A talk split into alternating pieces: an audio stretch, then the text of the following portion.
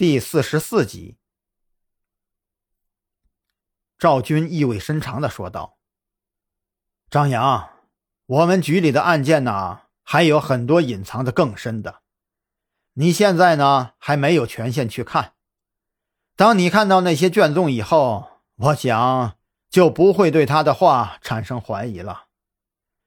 虽然我也不相信这个世界上有鬼，可是看到那些卷宗之后啊。”我也只能选择相信那些案子不是人做的，因为没有人能有这么通天的手段。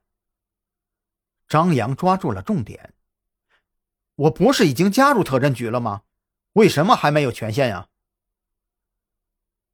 张扬是当真对那些所谓的让人不得不相信鬼神存在的案子产生了兴趣，而且他更在意的是。五年前那个案子究竟在不在他的权限范围之内？加入特侦局啊，并不代表着就有权限。有些案子呢，整个特侦局只有我有权限去看。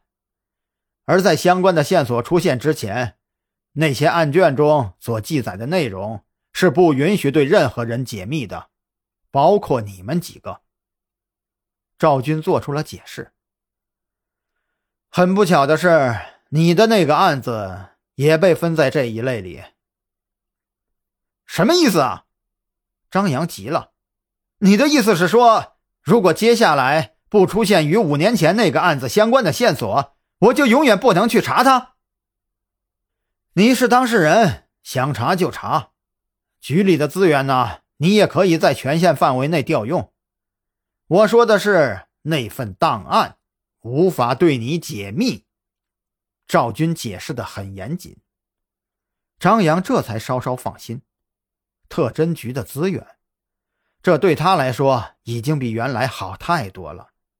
他跃跃欲试。即便他早已经领会到床上有鬼的案子只是赵军引他入局的一个工具，可是现在，他当真对这里产生了浓厚的兴趣。远的不说。眼下这个十五年持续不断的绝户案就很有挑战性。那这个案子我们从哪里开始啊？张扬问道。没有从哪里开始，因为我们接触到这个案子的时候，凶手已经做完了所有的事情。我们能得到的线索，仅仅只是多了一个模糊的、看不清的影子而已。赵军起身走向门口。哦。对了，我刚刚对谭浩鹏说的那些话呀，都是骗他的。现在的科技手段也没有办法从那些雪花中还原出什么所谓的影子，但是机器做不到，人的能力却是无限的。如果你能看出来什么，就把它画出来。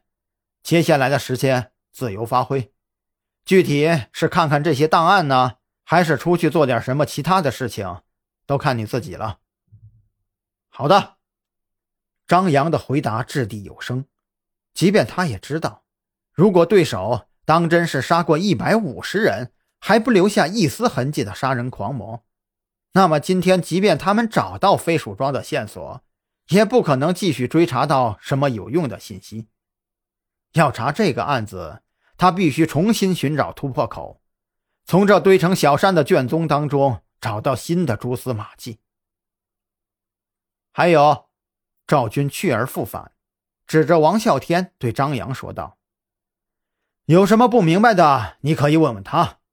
打算出发之前呀，他会告诉你侦查的方向的。”张扬愕然：“难道你们手里还有更有力的线索？”“不不不！”王啸天连忙解释：“此方向非彼方向，我只负责告诉你出了大门往哪边走。”更容易找到线索。张扬一脸的黑线，说到底还是来算命的。